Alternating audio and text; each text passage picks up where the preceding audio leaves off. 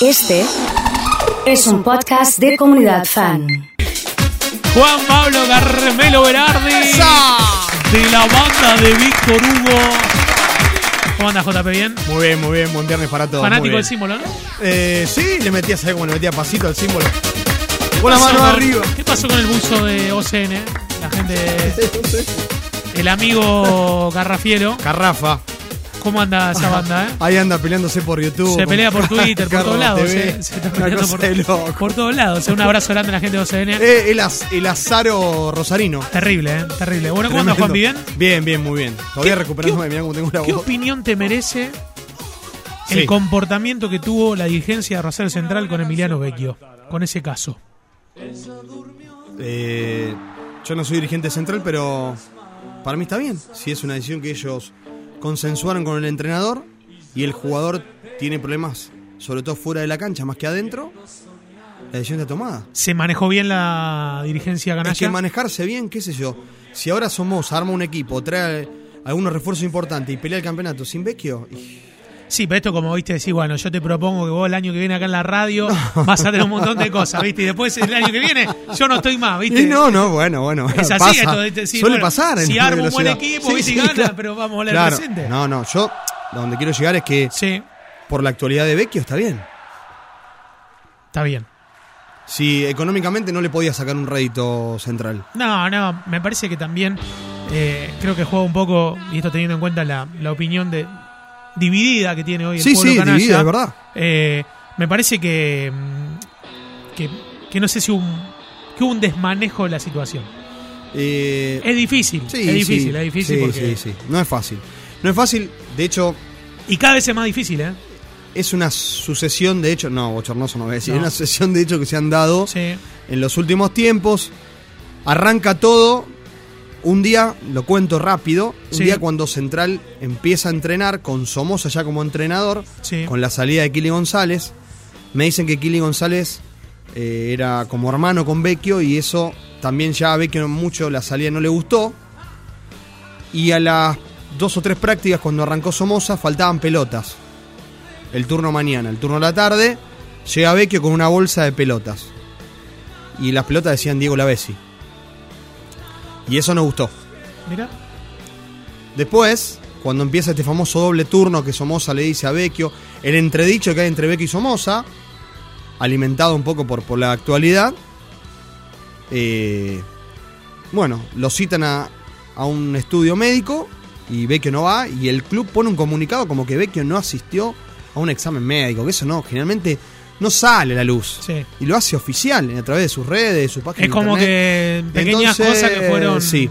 La relación con Carloni estaba quebrada. El único que lo bancaba Vecchio de los dirigentes Que lo dice en el audio.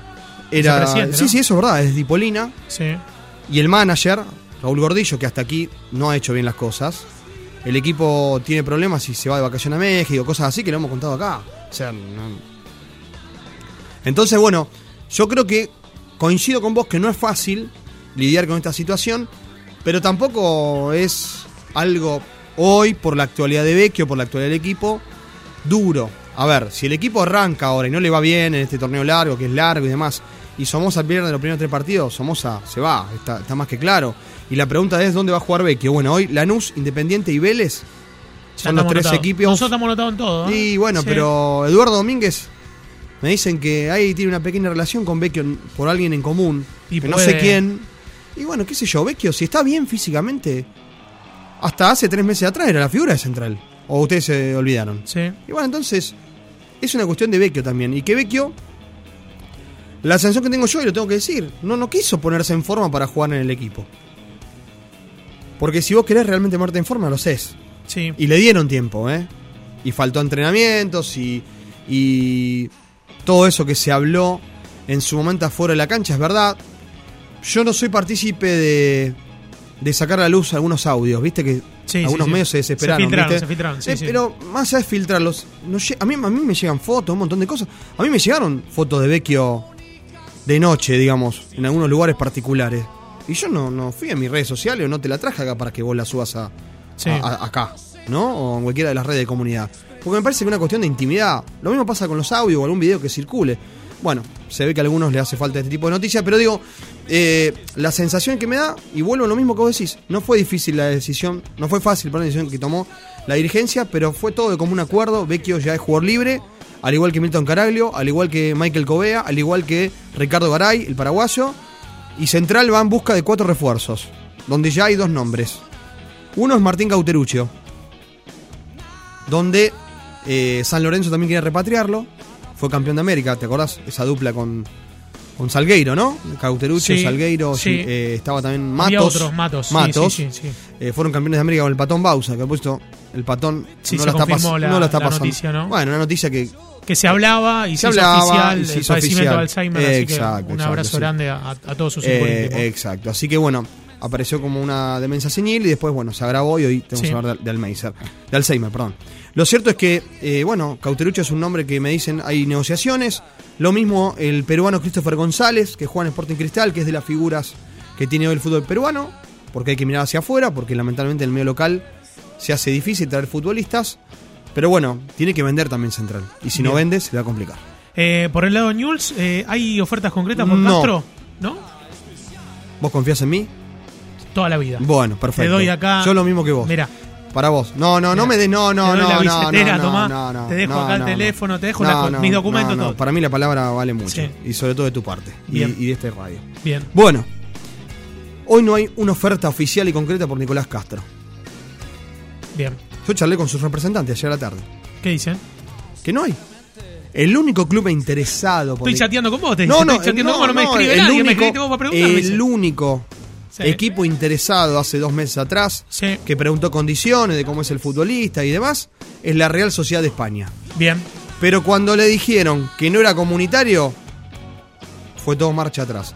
Por eso, el mercado para Nicolás Castro es o un equipo importante de la Argentina, o alguno que pelee Copa Argentina, eh, Copa Libertadores, perdón, caso estudiantes, o ir a la Major League Soccer o ir a México, donde el dinero que vas a recibir es menor. Se está hablando de 3 millones por una oferta que vino en la Major League Soccer. Muchachos, en el mercado de pase anterior ofrecieron 1.800.000 dólares limpio por Castro. Y si no lo vendieron por esa cifra, y ahora que jugó menos y que no tuvo el mismo rendimiento, ¿va a valer 3 millones? No. Está bien. No le mientan al hincha de Newell's, ¿eh? Está bien. Así que ofertas concretas hoy No hay. sobre la mesa de los representantes del futbolista del club no hay. Ayer estaba viendo River. Sí, eh, lo vi el partido. ¿Viste- Ganó bien River. Viste que cuando River hace un gol, eh, tenés como distintas versiones de Gallardo. O sea, un, un gol, el Sí. gol que hizo quien Díaz, lo hizo el gol de cabeza en una Sí. jugada eh, preparada. Se lo vio como festejar, como si supiera que la cámara lo va a tomar y hace. Sí, ¿Cómo maneja eso Gallardo? eh? tremendo. Tremendo. Y te digo, yo vi la previa del partido y había un, un canal que era Te Sport que estaba charlando con los hinchas, ¿viste? En la previa del partido. Y vos sabés que cuatro hinchas coincidieron en lo mismo. En la soberbia y el capricho de Gallardo. Me sorprendió que el hincha de River, que lo ama Gallardo, Sí. hable de soberbia y capricho. Es decir, que en alguna cuestión la idolatría para con Gallardo no, no está. De hecho, fíjate, previo al, al primer gol de, de Palavecino, que es un gol con suerte también, ¿no? Sí. Pero estaba ahí Palavecino y eso también es, es, eh, una- virtud y un premio. sí. Gallardo no se inmuta, se queda tranquilo así. ¿Por qué? Porque se dio cuenta que el gol fue de suerte. Pero ¿No vale lo mismo? o No, no sé sí, vale lo mismo, pero viste, es como eh, Una vos pose, una pose. Son distintas Gallardo dentro Sí, de un mismo partido. ¿no? Eh, nos preguntan cuántos años tiene Cauterucho. 35 tiene Martín. 35, 36. Sí, 35, sí. 35. Y bueno, pero Marco Rubén se fue con 35 y hoy Central necesita un goleador de experiencia en ese lugar. Y Cauterucho encaja. Ahora, después, si lo contrata o no, me dicen que es de los sueldos más altos que había en Aldo y Mar del Plata. ¿eh? Bien. eh, Había que vender muchos cornalitos para pagarle a, a Cauterucho. ¿eh? Osvaldo está prendido fuego. Dice, ¿por qué no preguntan dónde está el dinero de los tres jugadores que están en Europa? Los Chelsea, Conan y algunos No, más. bueno, y Servi, pero- no sé, todo lo que fueron. Bueno, es una cuestión política. Osvaldo, si es socio, tiene la chance en octubre de, Sí. de votar Sí. algo contrario de lo que Sí. se viene mostrando.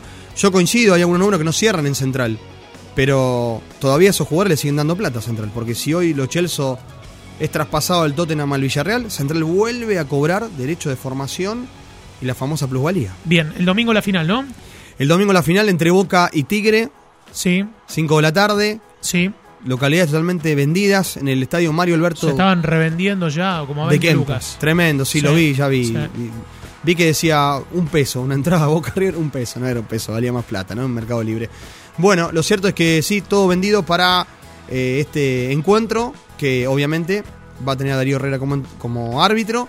Y bueno, la, la oportunidad de Mauro Vigliano, que va a estar en el Mundial, también se va a hacer cargo del el VAR. Bien. Que va a ser determinante también, ¿no? Eh. Bueno, el fin de semana tenemos el domingo definición del calcio. Sí, Si el Milan o el Inter, uno de dos es campeón. Sí. ¿Por quién vas? eh, La tiene más fácil el Milan, ¿no? Que tiene una diferencia de puntos.